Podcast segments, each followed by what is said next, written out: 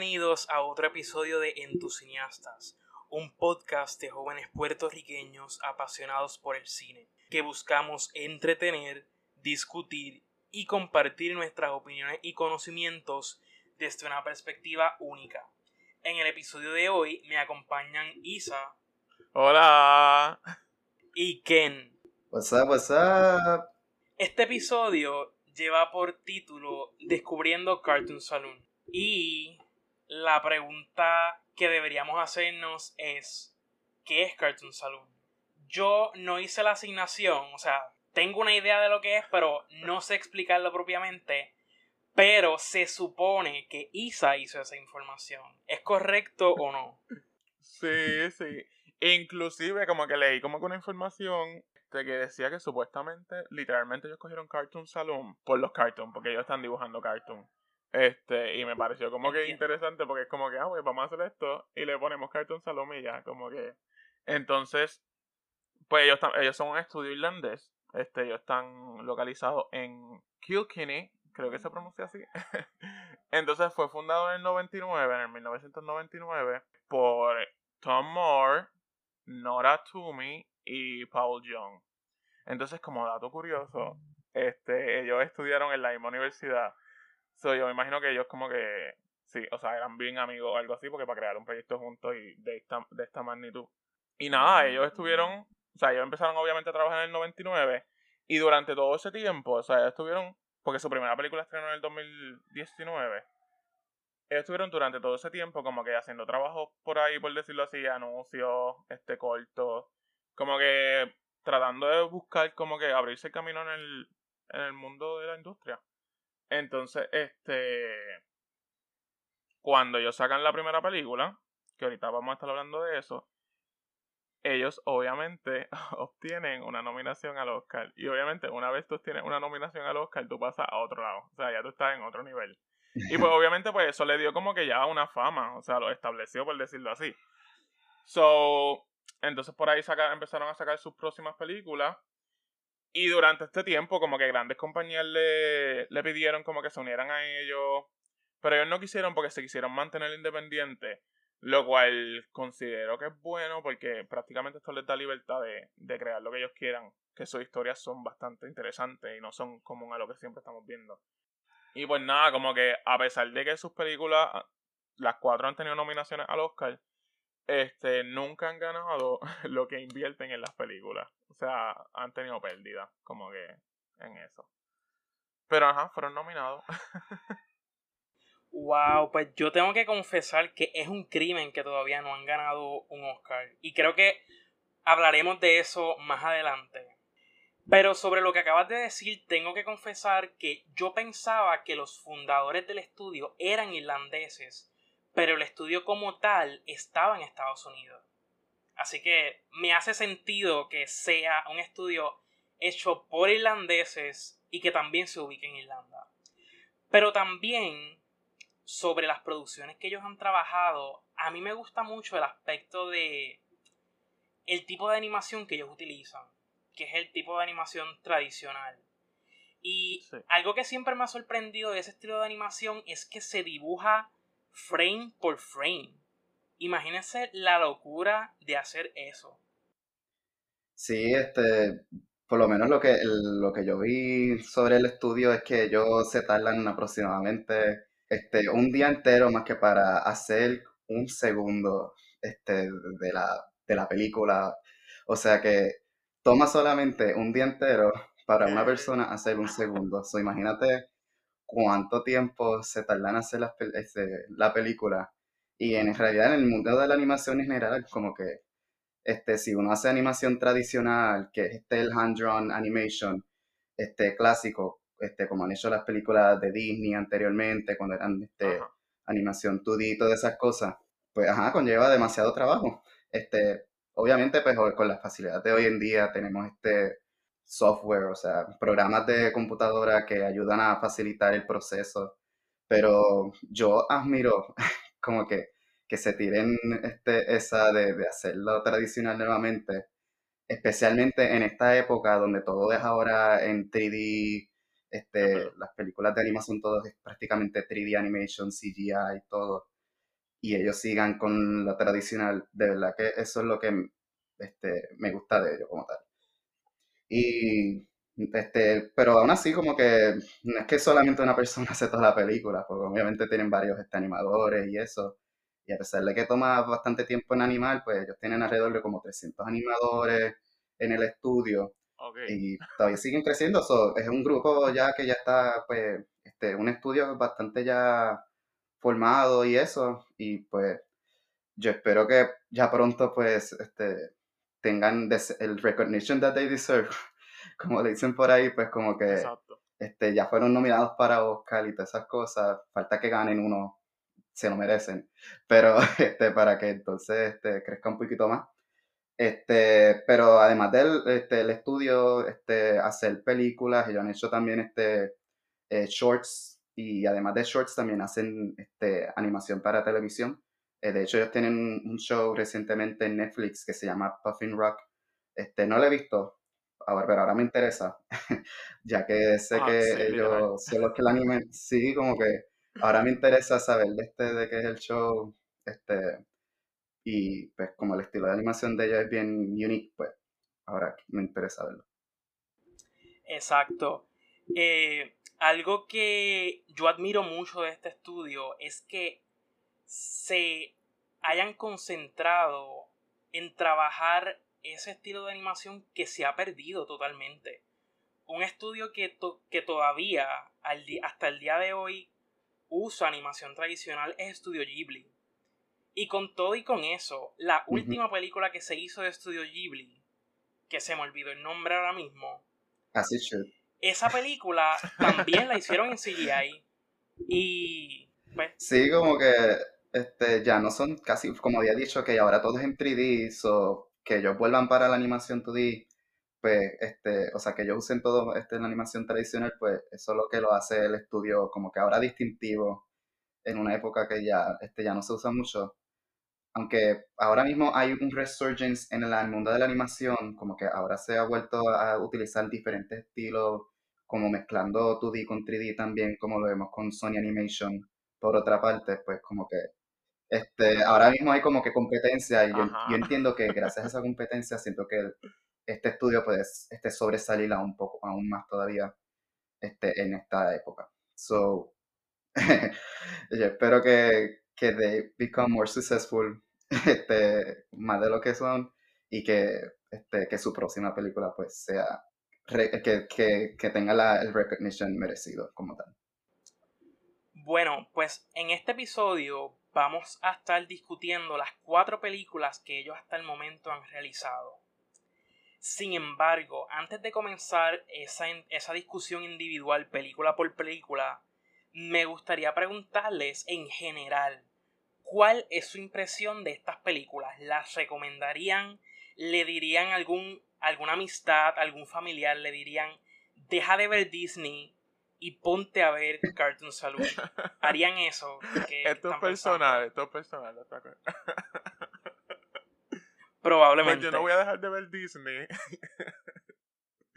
este, pero mira, a mí en verdad me sorprendieron. Como que me acuerdo que cuando tú nos traiste el tema, como que era como que tú no, tú, tú dijiste como que, ah, puede ser que les guste, como puede ser que no. Porque, por ejemplo, yo pues, yo amo las películas de Disney, este, en especial Frozen.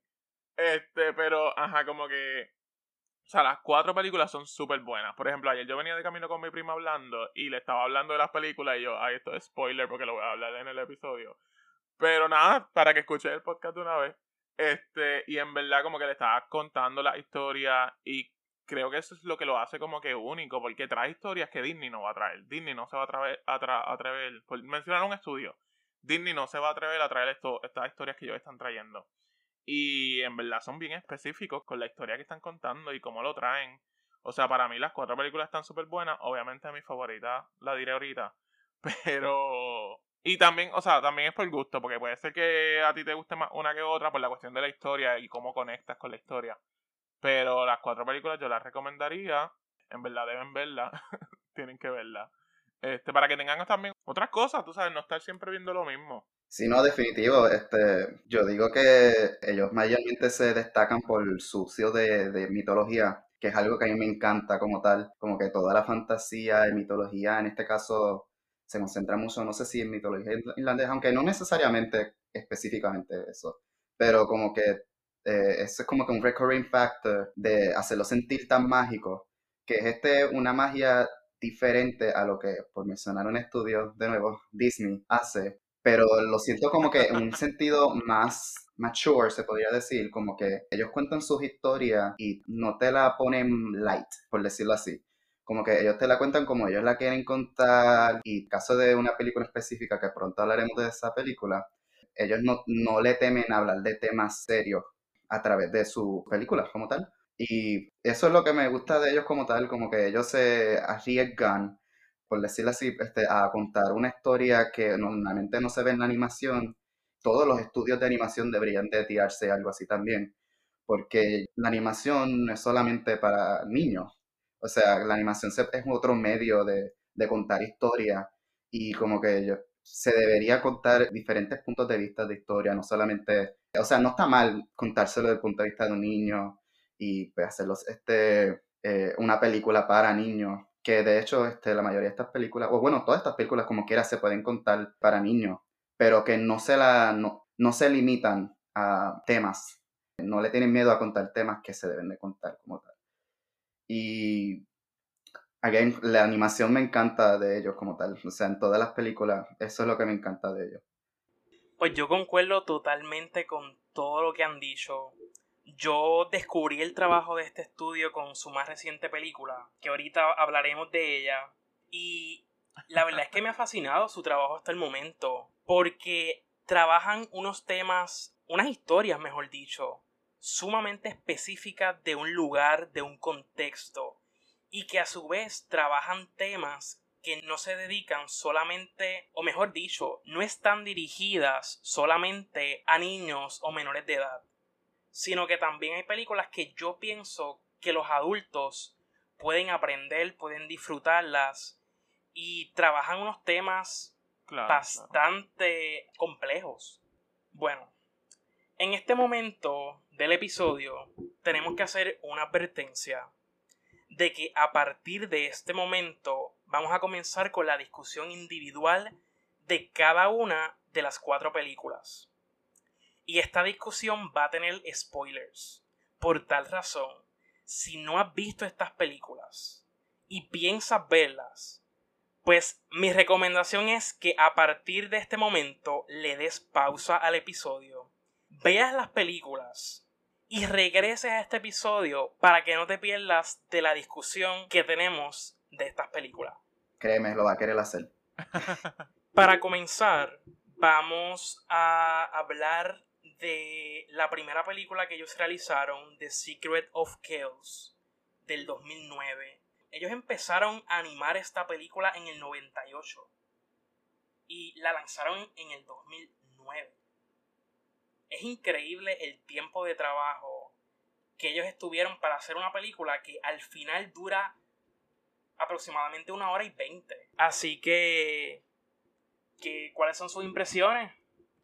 Pues mira, yo hubiese preferido verlas en el orden en el que salieron. Pero de las cuatro películas, esta es la menos favorita mía. Pero yo creo que es por la historia. Para mí como que se tardó un poco. O sea, fue, fue lenta. Al principio fue lenta. Sentía que estaba como que... O sea, el pacing estaba bien lento. Pero entendía que la historia podía ser como que... O sea, la historia está buena, una historia buena. Pero para mi gusto, quería que pasaran las cosas más rápido. O sea, la película era corta, pero yo la sentí como de dos horas. O sea, porque, o sea, la película no me acuerdo cuánto duraba. Pero, o sea, para mí, lo hubiese cortado porque la sentía bien larga. Entonces, este, una de las partes que, que me llamó la atención, que hice, o sea, yo hice mi anotación ese día, pero ahora no me acuerdo de la canción. Eh, una canción que sale después que el nene este, le dice dónde está la llave. Como que eso fue lo que apunté. No sé si me pueden dar un poco más de luz de, que, de cómo era la canción, porque sé que me gustó, pero eso fue lo que apunté. Entonces, otra parte que yo dije como que, wow, o sea, wow, se fueron. Como que, porque si la película llega a un punto que, que está buena, como que en esta parte tú dices, ok, aquí arrancó la película. Cuando ella abre la cueva que levanta para que él pase, que todo lo dark se le pega. O sea, ahí yo quedé. Yo dije, ¿qué es esto? Ellos se fueron para otro lado. O sea, wow, yo quiero. O sea, estas películas están brutales.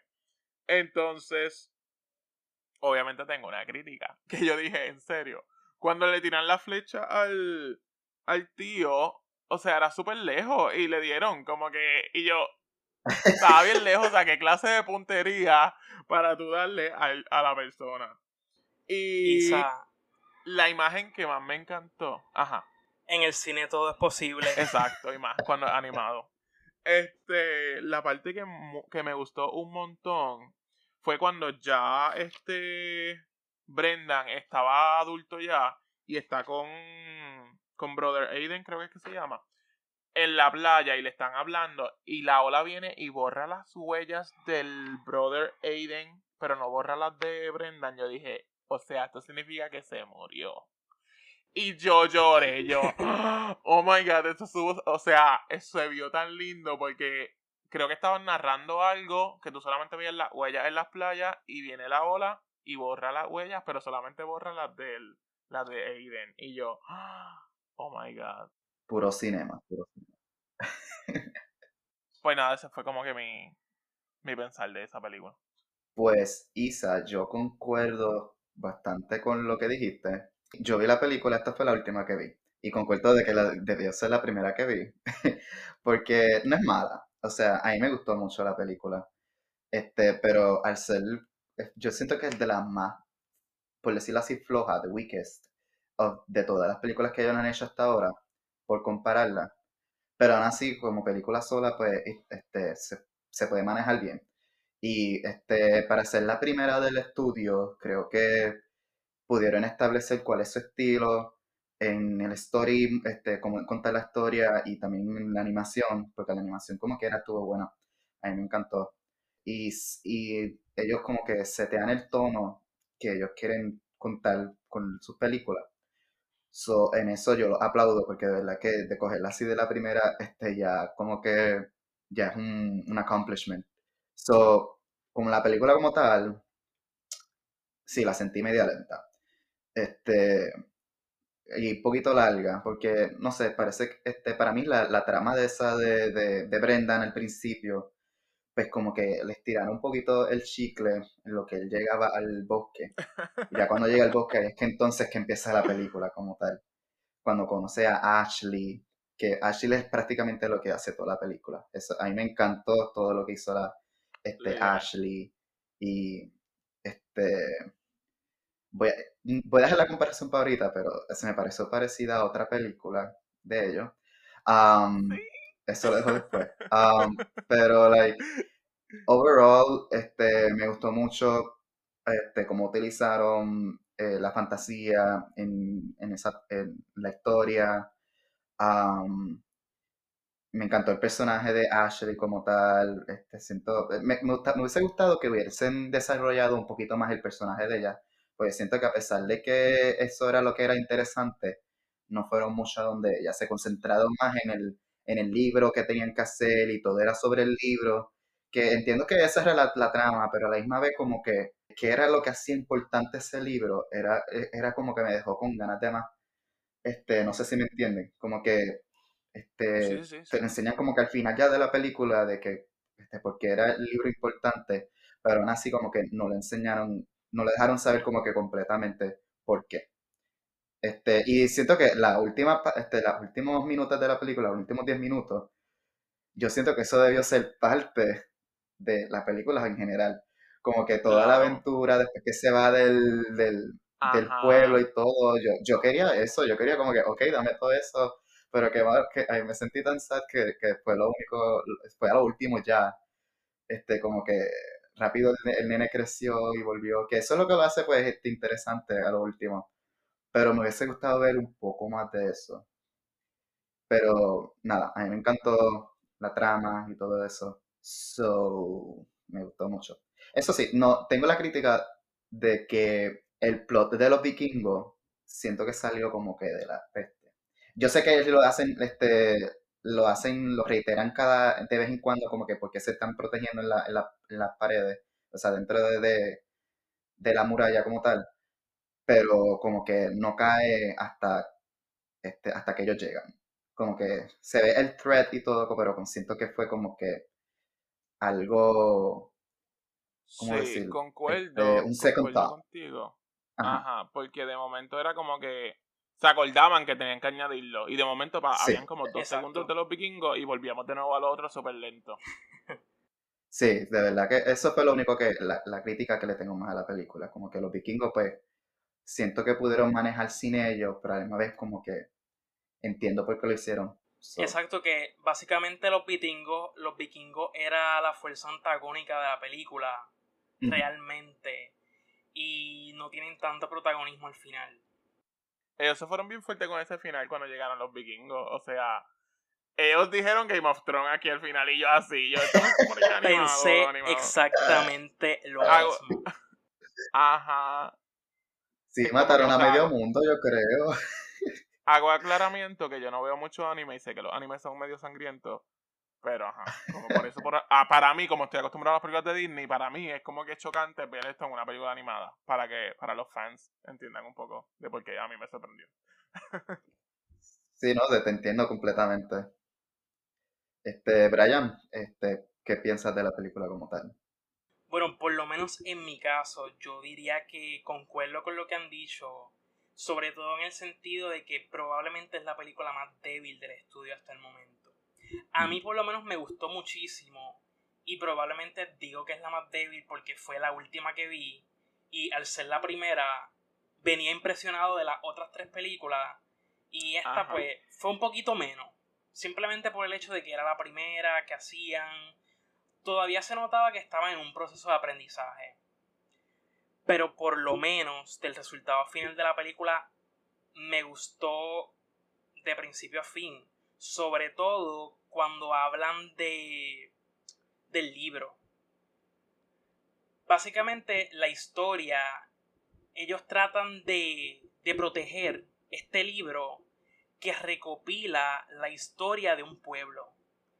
Y a mí eso me gustó muchísimo porque no solamente habla de la importancia de conservar la historia de los pueblos, de los individuos, sino de, de pasarlo generación tras generación, que es algo que se ve en la película.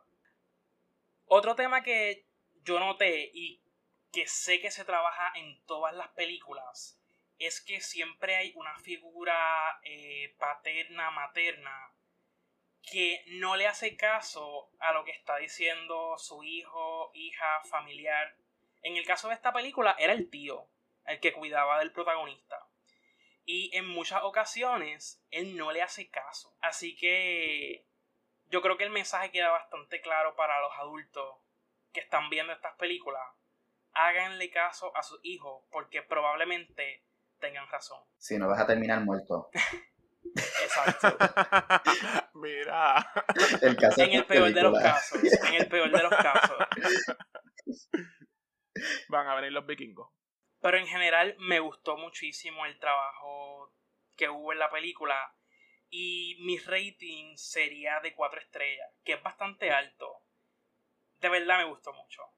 El de ustedes, Isa, ¿cuál es tu rating? El mío, tuve que buscarlo en Letterboxd porque no me acordaba. Pero dejan que lo ponga aquí.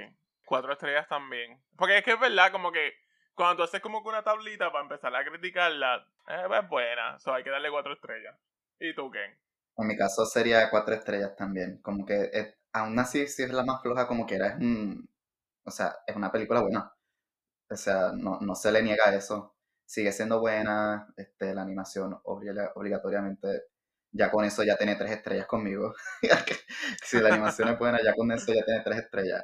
Y la historia, pues eso es lo que le sube un poquito más. Pero ya, este, cuatro estrellas para mí. Perfecto. Ahora podemos pasar a la discusión de la segunda película. Eh, la segunda película de este estudio salió en el 2014. Se llama A Song of the Sea. Y según yo tengo entendido, es la favorita de Ken. Así que vamos a comenzar contigo. Pues sí, estás en lo correcto con eso. En realidad, esta película yo creo que it blew me away, como que la vi y yo como que, wow, entonces se fueron más allá. Todo el aspecto de, la película a mí como que me, me, sorprendió tanto. Simplemente empezaron con las historias. Algo que estoy, algo que veo mucho es que este con este Cartoon Saloon es que siempre utiliza la narrativa este, usando historia. Como que empiezan con una historia y eso lo incorporan con las películas. Pues en este caso lo superó incorporar y hacer como que un, una reflexión de las historias que contaba la mamá de, de, de Ben este, en la película.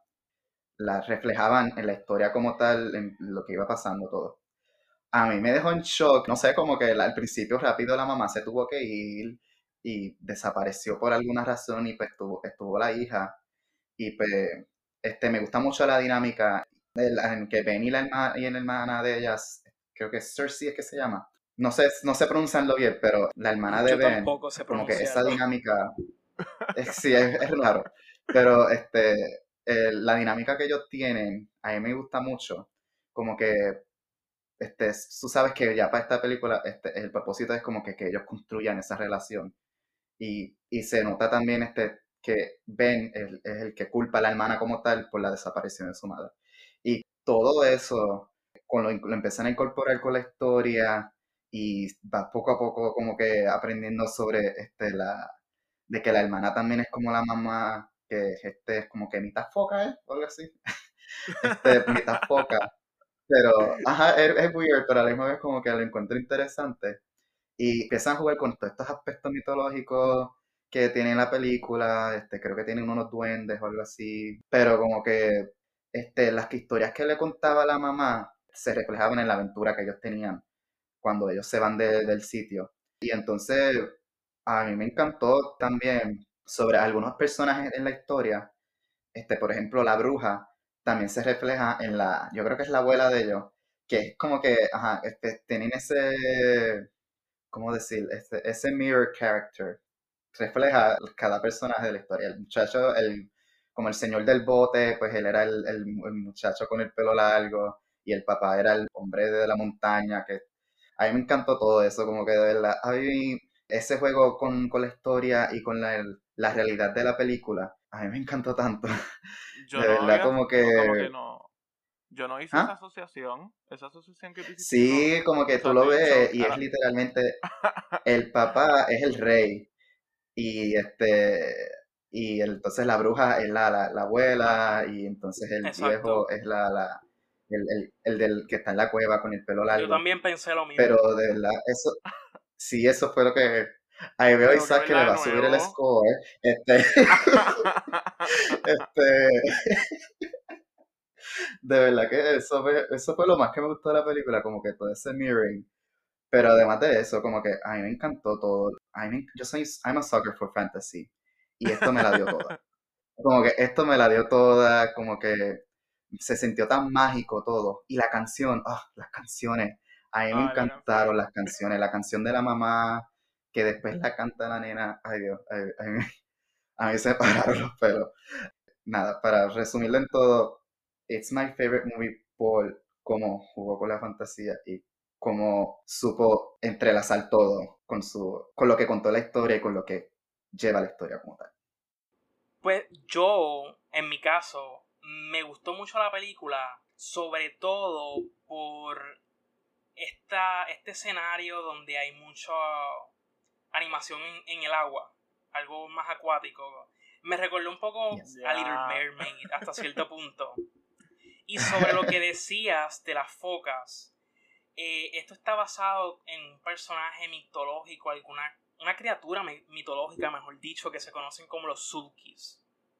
La mamá, mm. Isa Orsi, en el caso de Isa Orsi, ella es mitad Sulki. Así que por eso es que cuando ella llega al agua, ella se convierte en una foca. Algo que dijiste sobre la bruja me hizo recordar, y yo creo que quien tuviste esta película, me estoy refiriendo a la película de estudio Ghibli Spirit Away. A mí me recordó mucho la bruja Ayubaba. creo que ese era el nombre de la bruja en, Spirit Away. la manera en que está animada y el arco del personaje es sumamente similar. Porque Yubaba al principio era la figura antagónica, era la mala. Y al final se descubre que no era tan mala como la gente pensaba. Sí se nota la inspiración como tal. Exacto.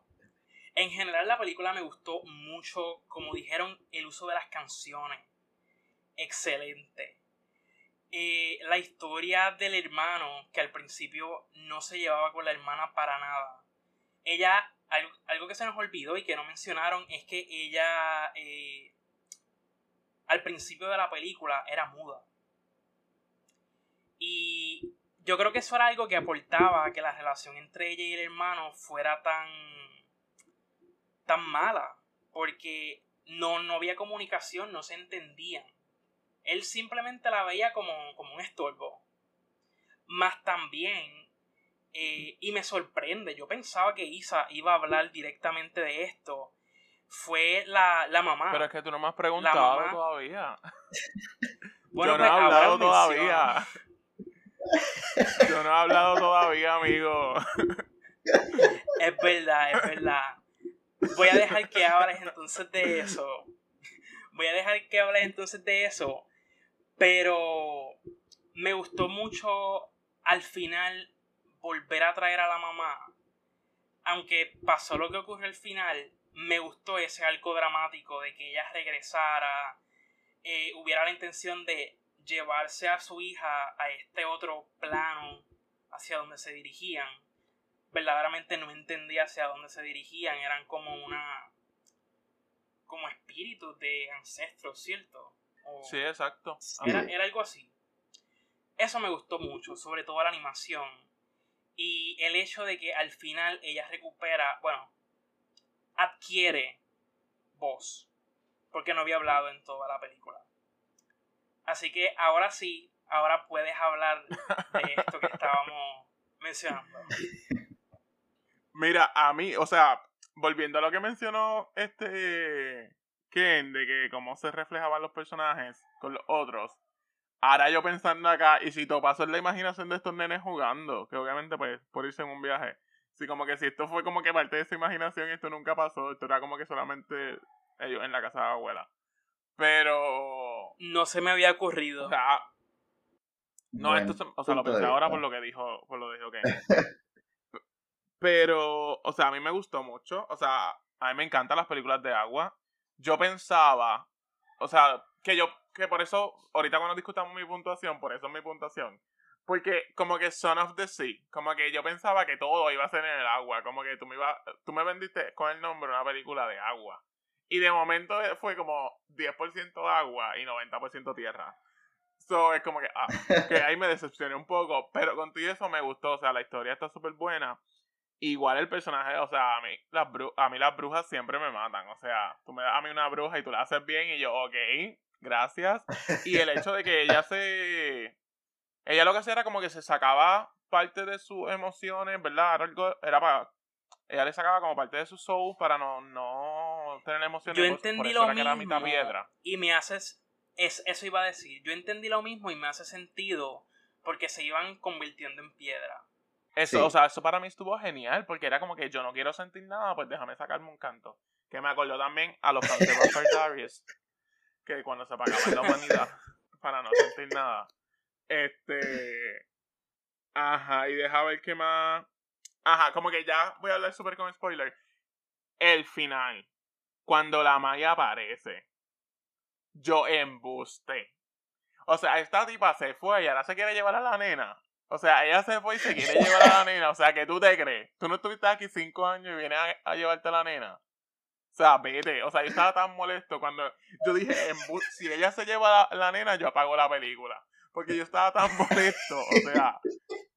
Entonces, esa otra, como que nunca explican bien por qué la mamá se fue. Como que. Y otra, ¿por qué el nene no es Mitazuki tampoco? O sea, ¿el nene es hijo de ella o no? ¿O es de otro matrimonio? Yo entiendo que solamente son las mujeres. Esa fue mi interpretación. Sí, eso también me dio a entender eso. Ok, ok. Pues eso yo no lo Como que solamente las mujeres son la mitad foca, mitad este, eh, humano. Pero ajá, esa muchacha como que se va de, de la familia y vuelve para llevarse a la nena. Es como que. Ajá. ¿Quién te dio el Entonces, derecho? otra- Yo sé que tú eres tu madre, pero tú no estuviste aquí cuidándola. Ajá, gracias. Gracias. Y otra cosa era. Es que, no sé si es que yo me hice una película en la mente que no estaba viendo. Pero yo pensaba que al final, como que todos iban a volver a sus, a sus piedras y van a estar de nuevo en la tierra. Pero lo que me gustó de- del hecho de que eso no pasara es como que estas criaturas en mundo real no existen porque pasó esto. Entonces me están vendiendo como que es verdad, esto no, no existe porque ellos se fueron para allá. Tal vez si se acababa que ellos volvían a, la, a las piedras, pues entonces do- dame mi pasaje para ir para allá a ver si ellos existen. Que entonces me gusta esto que nos dejen así en suspenso de que, ok, se fueron, por eso no existen en la Tierra. A mí lo que me gustó es como que, este, te hace, primero como que lo que habías dicho, como que maybe esto fuera su imaginación, pero a la misma vez como que insinúa que no, en realidad esto de- existe como tal. Como que los duendes, este, eh, las focas y todo eso, la magia, pues, este, la magia con los búhos y todo, como que eso sí, este, es- existe en el mundo. Y a mí me encanta cuando la, este, las películas que son fantasías así, que son basadas en el mundo real, pero a la misma vez como que existen de verdad, como que, pues, a mí me encanta todo eso, Ajá. como que, este, sí, Sí. me- méteme en ese mundo, no me dejes solamente que es imaginación, yo quiero que ese mundo sea así. Este, eso es lo que, este, lo que me llama como tal la atención de la película. Como que déjame con ese suspenso de que, ok, esto es parte de la historia, pero espérate, esta historia es real. Como digo, esta- las, las historias que contó la mamá, este, este, como el, el nene se sorprendió porque parece, este, él se dio cuenta que todo lo que contó la mamá, en realidad son basados en, en, este, en historias reales, por decirlo así, dentro de la película. Y que Exacto. existía la bruja, que existía el, el, señor con el pelo largo, que se me olvidó el nombre, este, y existía todo. Como que eso, eso todo me, me la vendió. Pues, falta los ratings. Exacto, creo que no hay nada más que añadir a la discusión, así que vamos a decir nuestros ratings. En mi caso, nuevamente, es que se los digo, todas las películas que vi de este estudio me gustaron mucho. Así que en mi caso serían nuevamente cuatro estrellas. Pues, como a mí me encantó mucho esta película, se lleva cinco estrellas full. Cinco estrellas full. Yo no le tengo miedo a eso. Sin miedo. A todas. Yo, Es- por el final, le doy cuatro y media. O sea, cuatro estrellas y, y media. Pero por poco es cinco. O sea, si hubiese sido 50% Te la acepto. agua. Ajá. te la acepto, te la acepto. Y eso que la mamá no se llevó a la nena, porque si no, Bajaba el Si la lleva, yo me voy a una. Bueno, pues yo creo que no hay nada más que añadir de esta película, así que vamos a una pausa corta y regresamos para discutir las próximas dos películas que nos queda del estudio.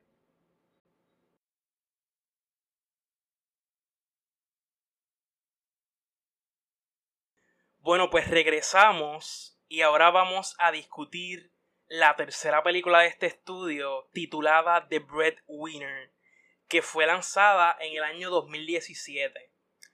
Por lo menos esta película yo considero que es la más compleja del estudio hasta el momento y hasta cierto punto, habiendo, habiendo visto la película, yo me cuestioné, ¿verdaderamente un niño puede disfrutar de esta película? O sea, no es que tenga contenido que sea inapropiado o que sea muy fuerte realmente, sino que trabaja un tema social y específico de un lugar que un niño pues no entiende el contexto. Así que, ¿cuáles son sus impresiones de esta película? ¿Concuerdan con lo que acabo de decir? ¿Qué piensa Isa? Pues mira, este. Esta película es bien fuerte. Como que. O sea. Algo que yo apunté fue como que. No tengo ni la mitad de valor que tiene Parva- Parwana. Parwana, ¿right? O sea. Sí. O sea, estar en esa situación. O sea, para los que no saben, esta Parwana se viste de. O sea, ellas ella están en la cultura en Afganistán. Eh, ahí es cuando los talibanes los están, este, los dominan. So, las mujeres no pueden salir si no es con su esposo, hermano, tío, whatever, con un hombre. O sea, las mujeres no pueden salir de su casa si no están acompañadas con un hombre. Y si salen es súper tapada, o sea, no se le ve nada. Entonces, yo sí podía saber eh, acá atrás como bien poquito, bien poquito. Y el ver estas películas como que me educó en ese tema. Como que yo dije, wow, esto está pasando. So, la nena sale como que con el papá a comprar cosas el papá se lo lleva por un malentendido, porque supuestamente le está enseñando a la hija, ¿verdad? Eso es lo que yo entendí, como la, él le enseñó a su hija. Entendí lo mismo. Se supone que no aprendan nada, pues se lo, llevan a la cárcel, la nena se queda sola, en su casa todas son mujeres, o sea, ella tiene una hermana mayor, la mamá, y tienen un hermanito que es un bebé. So, nadie, literalmente nadie puede salir. So, como que ella decide salir, primero como ella, y como que no logra comprar nada porque está sola. So, ella toma la decisión y esto es bien Mulan como que el momento es bien Mulan porque ella se recorta el pelo, o sea, pero ella se fue súper cortito. O sea, Mulan, eh, Mulan es una zángana al lado. Esta cogió y se cortó todo el pelo, o sea, quedó, va. Entonces, este, la hermana la ayuda, o sea, ese momento en que la hermana la ayuda, yo dije, wow, esto es bien fuerte esto es bien, esto es una situación bien fea porque, o sea, el hecho de que la hermana empatizó con, con, con, con Parwana es como que, mano, o sea, y después le dieron una ropa de un, del hermano, ellos tenían un hermano que se murió en la guerra, solo le pusieron la ropa del hermano y ella al ella salir y descubrir y la mamá también aceptó. exacto. Cuando ella sale al mundo como que ella sale y ella nota la diferencia de ser un hombre que obviamente no, está vestida de hombre, la libertad que ella tiene. O sea, ese momento, o sea, ese momento cuando ella realiza que ella puede hacer tantas cosas, o sea, para mí fue impactante. Es como que, wow. O sea, y nada, en verdad yo pienso que si no conocen mucho del tema, deben ver esta película porque van a aprender, o sea, van a aprender mucho de esa situación en ese momento. Y cuando yo, o sea, yo, yo pensaba, o sea, la película se llama Bread, bla, bla, bla, Breadwinner. Y yo dije, pues esto es alguien que vende pan, como que. Porque no sabía nada. y de momento, o sea. la historia otra cosa, o sea, es como que. O sea. Déjame que me apunte. Eso yo creo que era lo que quería decir. En verdad, como que la animación siempre gana. O sea, la animación de ellos es otra cosa. Definitivamente. Nada, y tú, Ken, como que, ¿qué piensas de todo esto? Sí, no, de verdad que es, como, como te dijiste, es que si no sabes mucho de la situación, esta, esta película te educa y a mí me educó bastante. O sea, mm, yo ni sabía que estaba pasando eso. So, perdone mi, ignorancia por eso, pero gracias a eso ahora me abrió los ojos como que de todo lo que está pasando y toda esa injusticia este, hacia la mujer en esos países. Este, de verdad que, wow, ahí me, me, me dejó boquiabierto y más en, este formo, en este medio que siempre se siempre dicen que la animación es como que para niños, pues en este caso como que esto como rompió la frontera de como tal, de contar algo que aún se pueden ver para niños, pero es como que más fuerte. Este, pero yo siento que ellos supieron manejarlo bastante bien. Como que yo, yo entiendo que un niño puede ver esta película y entender como quiera qué es lo que está pasando, y también cómo disfrutárselo también, porque este, tiene su elemento, como había mencionado anteriormente, que siempre utiliza su historia, Cartoon Saloon, para hacer, utilizar la narrativa. En este caso, la, la nena palvana, pues le, le empezaba a contar la historia a su hermanito y después le contaba la historia prácticamente a todo el mundo. Y la historia era como que un reflejo de ella, entiendo yo, de, este, de la situación que ella estaba pasando y de lo que ella quería, sus emociones y todo, como que, que ella quería ser libre, pero que no podía, o que la gente no la cogía en serio. Y también la historia era básicamente la historia de lo que le ocurrió al hermano. Porque el hermano al final se descubre que murió porque cogió algo que parecía un juguete y realmente era un explosivo. Y ahí es que pues, se da su muerte. Exacto. Sí, no, de verdad, eso es chocante, honestamente. Toda esta película es chocante porque eso puede, eso pasa. O sea, eso está pasando ahora mismo. Y de verdad que uno se pone a pensar como que aquí nosotros estamos acá pues bien tranquilos en nuestra comodidad, ellos no tienen su propia comodidad y eso es como que todo lo que ellos tienen que pasar para simplemente poder sobrevivir, para poder comer, porque como vieron, a la vez que se ve el papá, ya están como que helpless, como que no pueden hacer nada porque este régimen que está controlando por tradición y por religiones, que tal vez lo lleva un poquito más al extremista, este, más de lo que se supone, y pues todo esto es la afecta a, como tal a ella. Y de verdad que es injusto este, todo lo, lo, que, lo que enseñan, pero a la misma vez como que eso es lo que está pasando. Y todo lo que tiene que hacer ella, como dijo Isaac, este, que tiene que hacer su Mulan moment. Y como vimos que también ella no es la única que lo ha hecho. Ella tiene una amiga que ella también se cortó el pelo. Ella se dio, se, dio cuenta que era este, para pasarse... un momento. Este, la parte que, que la nena le dice, o sea, que ellos tienen esta conversación de que como que ella quiere ir a la playa, porque ella nunca ha ido a la playa. Déjame decirte el nombre de ella, es Chausia, creo que es. Mano, yo pensaba que la película se iba a acabar con ellas dos en la playa. Como que ella es grande ya, porque ella le dice, de aquí a 20 años te quiero ver en la playa. Y eso, esa mi línea me destruyó porque después el final, el final se quedó como que abierto. Y yo pensaba que ellos iban a cerrar la película con ellas dos llegando a la playa. Como que encontrándose en una playa. Eh, hubiese sido, o sea, yo me hubiese muerto llorando. Pero, ajá. La cosa es que la película es bien realista también, como que sabes que probablemente nunca puedan ir a la playa por culpa de todo esto. Exacto, exacto. Por lo menos yo creo que la, amiga se iba a ir porque yo creo que la amiga se iba a ir por cuestión de, de la guerra y todas esas cosas. Exacto. Pues, también ese aspecto también que había una guerra que se estaba formando y tú veías todos los momentos que estaban llegando a esa conclusión, como que, wow, como que el, ay, el estúpido este que siempre, que fue el que metió al papá en la cárcel, que tú lo puedes ver como poco a poco pues este va pasando como que para llegar a la guerra, que lo envían para la guerra, yo creo que ese tipo murió, porque de verdad que llega, Esperamos que sí. se lo ¡Wow! Pero de verdad que... Este, sí, no, él era bien malo y, eh, y se reflejaba también en los demás, como que este, del mismo grupo, como que al fin y al cabo, no sé, es una, una situación bien compleja, pero en cuestión a la historia, yo creo que se lo, llevan el mensaje bien directo y súper bien. Nuevamente, para mí esta película es muy buena, al igual que las dos que hicieron anteriormente.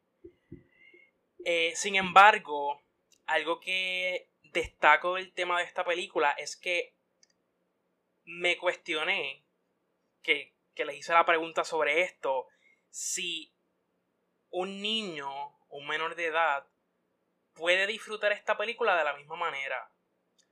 Yo pienso que sí se puede, pero habría que trabajar, o sea, el padre, madre, encargado, tendría que, que orientarle y darle el contexto de lo que está ocurriendo Exacto. Tiene que haber una supervisión hasta cierto punto.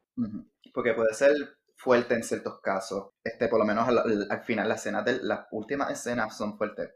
La familia, la mamá que de repente le saca la, la, cuchilla para que no se acerque a la Ajá, la, parte de la cuchilla. este, la mamá fue bien o en eso. Este, pero como que.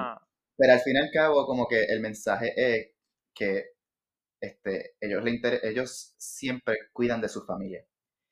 Y yo creo que por ese mensaje, este, como quiera, el niño la puede entender, la puede disfrutar, como que esto es, una, esto es una historia, a pesar de lo complicado, esto es una historia de familia. Y todo lo que la este, Parvana hace es para rescatar a su papá y para mantener a su familia bien. Y el mensaje es bien, por decirlo así, bien obvio, pero a la misma vez como que contada de una manera que puede ser compleja y que se necesita supervisión, pero el, niño la puede entender. Por eso, yo creo que me han convencido bastante con la discusión ahora mismo. Yo hasta cierto punto pensé que no.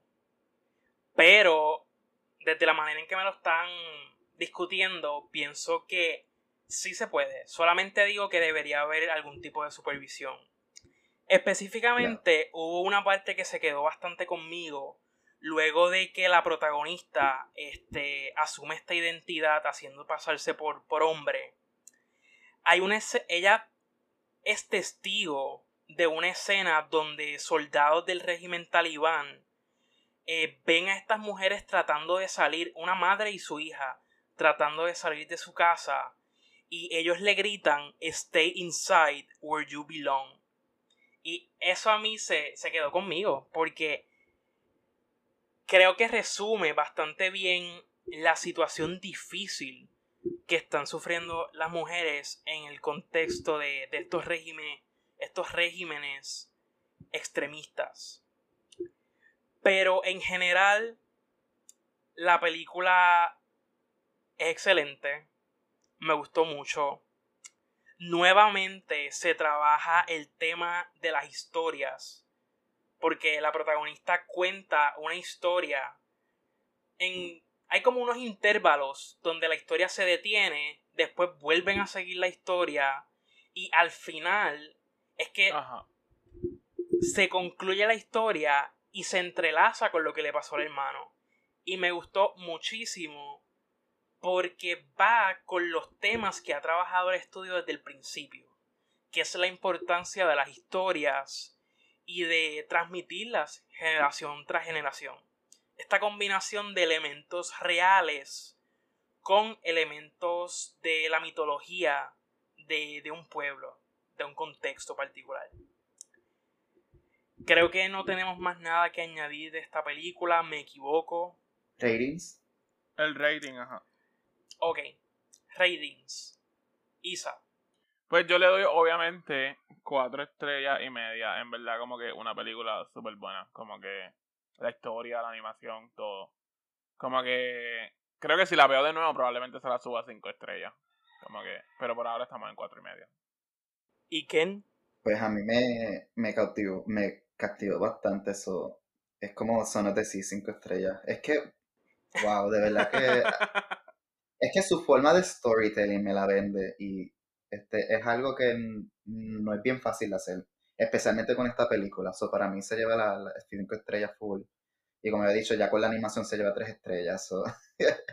este, las dos estrellas son por el storytelling y de verdad que se la lleva 5 full. En mi caso, pues voy a continuar con la misma tendencia. Le voy a dar 4 estrellas a esta película. Me gustó muchísimo. Me gustó cómo lograron simplificar un tema bastante complejo. Y pues sí, eso es lo que tengo que decir de esta película.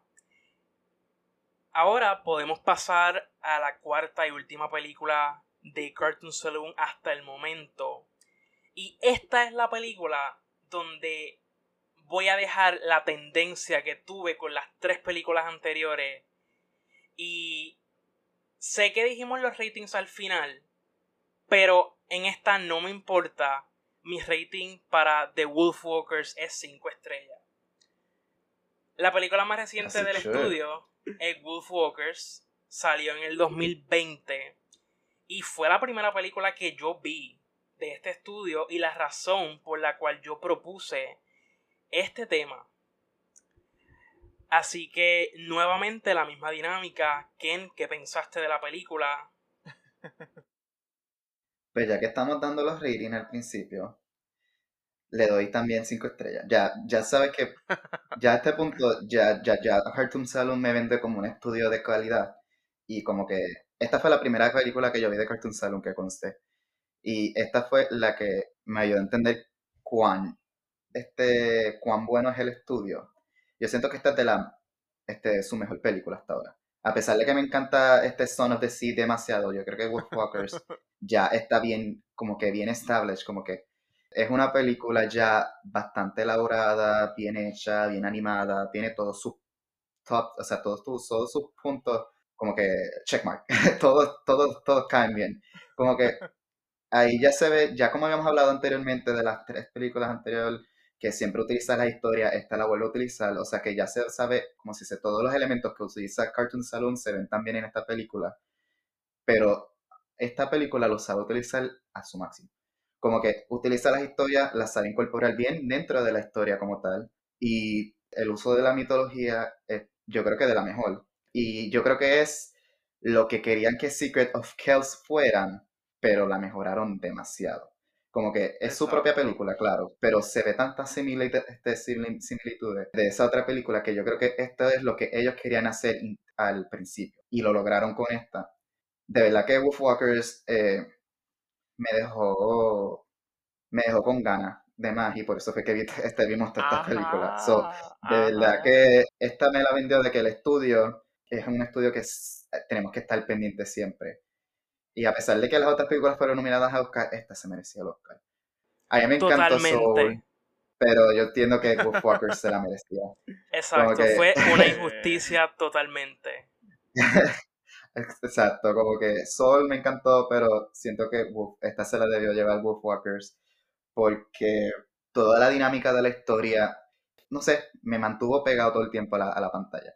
Este, la otra se tardan un poquito, esta no, está desde el principio ya es rápido, con, empezando a contar este, la historia de, la mamá loba y, y cómo sobre este misterio también, como que la, la película esta empieza como que misteriosa, como que qué está pasando, qué hay en, lo, en la que hay en el bosque, qué es lo que está pasando y por qué están este, por qué hay un conflicto entre ellos y en el pueblo. Y lo podemos ver también en el papá de la, de la, este, de, ¿cómo se llama? De Robin, de la nena, este, del pueblo, que ella, este, piensa una cosa porque el papá se lo dice, pero después va descubriendo poco a poco la verdad de los lobos como tal, de los Wolfwalkers.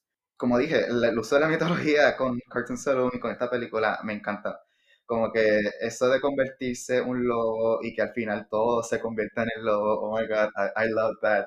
Como que eso me ah, eso me encantó tanto. A mí me encantan los lobos. No sé si lo he contado, pero los lobos son como que uno de mis animales favoritos. Y esta película como que te hace que este, ese child in me que siempre quería ser un lobo, cuando es chiquito, pero yo como que, oh my god, estos fueron los lobos de verdad. Okay. Tu sueño ahora pues, es ser un Wolfwalker. Yeah, yo quiero ser un Wolfwalker. yo quiero ser parte de esa familia. Ajá. Y lo, y lo, que me gustó es porque llega una parte de la película que tú piensas, espérate, ¿dónde está la mamá loba? Eh, ¿Dónde está ella? ¿Está muerta? Algo así, porque está más que la nena. Pero cuando te enseñan que ella está simplemente como que atrapada y eso, yo como que, oh, pues hay que salvarla. y entonces como que este, te dan un final feliz y tan, este, tan heartwarming. Este, puedo decir una película de Pixar, pero una película también mejor que Pixar. Como que es como que ese nivel de calidad, pero es su propio estilo. Es, Cartoon Salon ya. Esto es Cartoon Salon. Es Cartoon Salon ya. Ellos, no, es Pixar, picha, no es Pixar, es Cartoon Salon. Este es lo que, esto es lo que define Cartoon Salon. Este es el futuro. Como que esto, exacto, esto es, este es el estudio. Ese, ese, es el resumen de la película. Este es Cartoon Salon. Como que esto es todo lo que te tiene que decir. Mira, pues yo, como ya, ya hablaron del final, o sea, para mí el final, o sea, que el papá se convirtiera también en lobo, yo dije, ya, o sea, me lo sacaste todo, me lo viste todo. O sea, primero me dices al lobo me lobo y ahora me dices al papá. Ajá, esa pelea final, o sea, todo. O sea, eso estuvo acá arriba, o sea, a otro nivel. Esa, o sea, esa amistad entre Robin y Meb. O sea, qué bella. O sea, si yo me tatúo dos personajes animados en mi cuerpo, van a ser estas dos nenas. O sea, como están dibujados. O sea, a mí lo que me encantaba era que se veía como el, el sketch, el boceto. Como que en algunas partes se veía como que el lápiz. Y yo, oh my god, ellos hicieron eso. Como, o sea, para mí esta película Sí que no se trata de hacer ver esto algo realista, sino de que la gente se dé cuenta que esto está dibujado. Exacto, y el hecho de que lo dejaran ahí fue como que... O sea, por eso yo creo que esta, o sea, esta es mi favorita. Que fue la primera que vi también, igual que ustedes. O sea, yo creo que todos vimos esta primero. Yo le di cinco estrellas. O sea, para mí... Es que tiene... O sea, para mí tú me diste aquí magia, me diste lobo, o sea, me diste una relación de amistad de dos nenas súper bella. Y otra cosa que quería traer, pero un tema y lo quiero traer bastante rápido, que en todas las películas se trabaja lo del encerramiento, lo de alguien está encerrado en algún momento. Sí. Como que ese tema siempre lo traen en sus películas. O sea, todas las películas lo tienen presente. So, Cartoon Salon, ¿qué te pasa? ¿Quieres decir algo? Pero sí, como que quiero ser bastante rápido en eso, porque en verdad creo que, que deben correr a ver esta película, o sea, tienen que verla Aunque vean primero, veanla en orden, veanla en orden para que no hagan como nosotros y ya. Y como que. Porque me va a ser Exacto, que- para que vean cómo la magia fluye. Que no tengan el bias de que Secret of Kells, pues, no esté a la altura de Wolfwalkers, por ejemplo.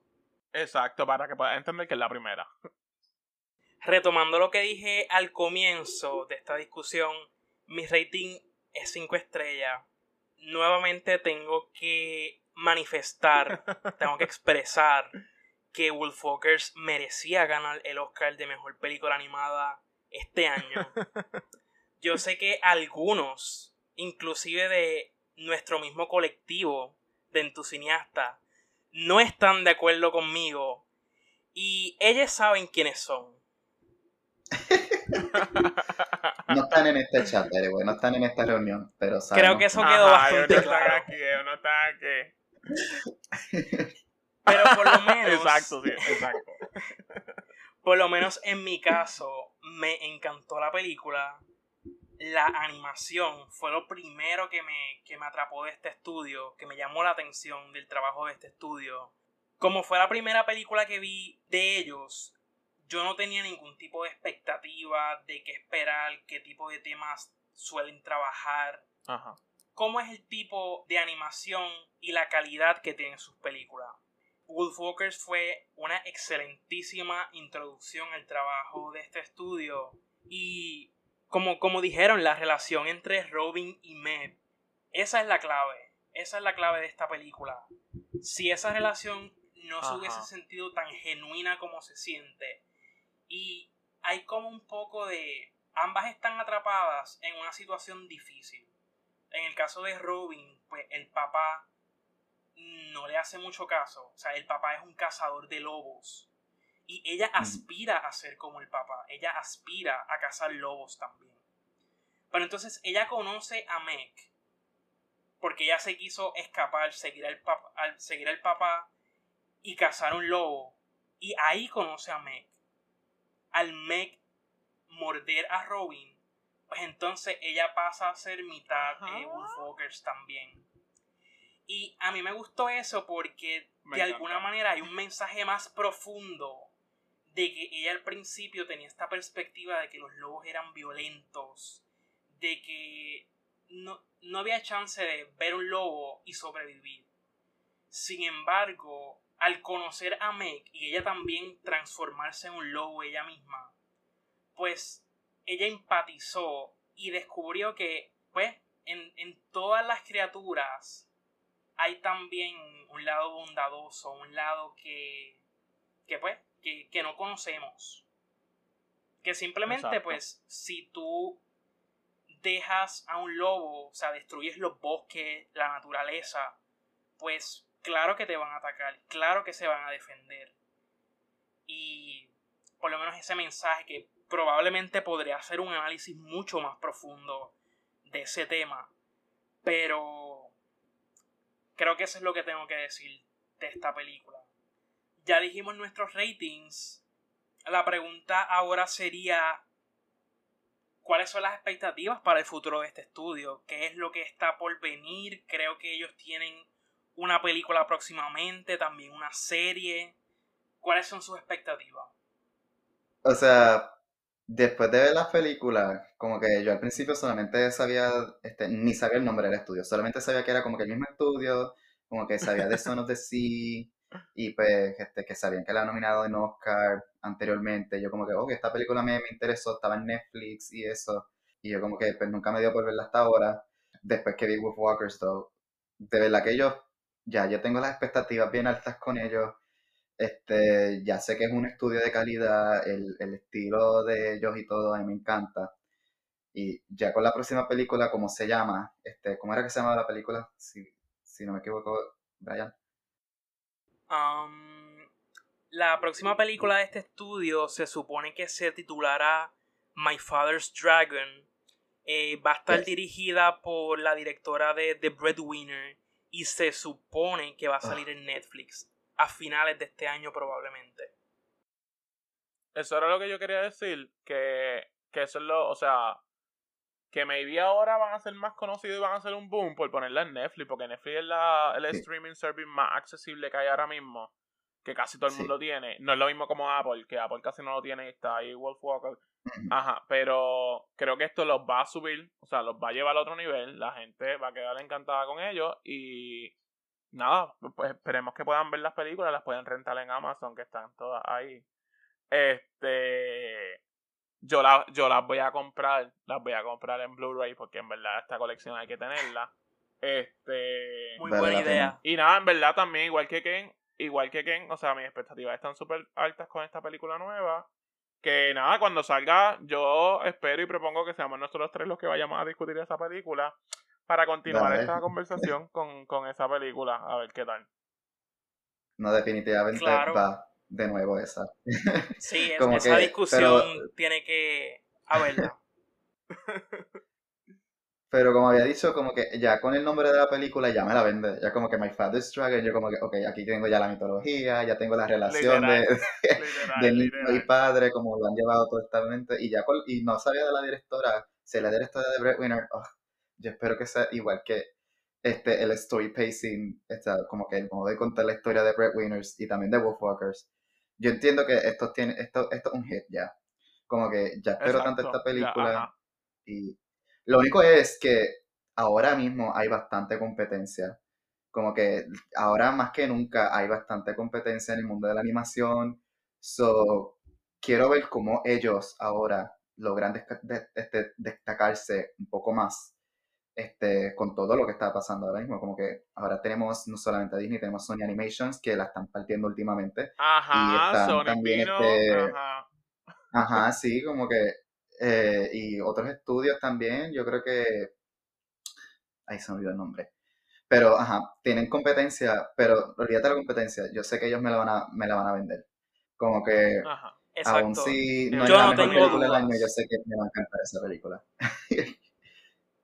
Exacto, concuerdo. Y yo no tengo dudas de que el trabajo de este estudio seguirá siendo excelente. Y mi expectativa, al igual que ustedes, están bastante altas después del trabajo que han reflejado en estas cuatro películas. Y espero que eventualmente ganen el Oscar. No tanto por el simple hecho de ganar un Oscar y ya, sino por el reconocimiento que eso trae porque se merecen esa atención por lo menos en mi, en mi perspectiva, merecen eso y más. Eh, así culminamos nuestra discusión del episodio de hoy. Nos alegra muchísimo poder compartir con ustedes nuestras opiniones sobre estas películas y creo que no tenemos más nada que añadir. Bueno, sí tenemos que añadir algo de que nos puedan seguir en nuestras redes sociales en Twitter, en Instagram y en TikTok. Tenemos un TikTok también. En tu Exacto. Nos chequean, este, nos verifican ahí. También estamos en nuestras cuentas también de Twitter. So nos pueden dar follow si quieren también, si quieren escuchar un poquito más de nuestras opiniones de otras películas. y este eh, gracias por estar aquí, por escucharnos a todos hoy. Eh, espero que podamos reunirnos nuevamente para hablar de Cartoon Saloon cuando salga esta película, la de My Father's Exacto, nos comprometemos a la secuela de este episodio, eventualmente. Exacto. Exacto. Pero por lo pronto, hemos llegado al final del episodio y definitivamente queremos recordarles que no pueden perderse nuestro siguiente episodio que contará con la participación de Ricardo, Elvis, Oscar y nuevamente Isa. Yes. ¿De qué trata ese próximo episodio? Yo lo único que sé es que llevará por título Cinematic Queer.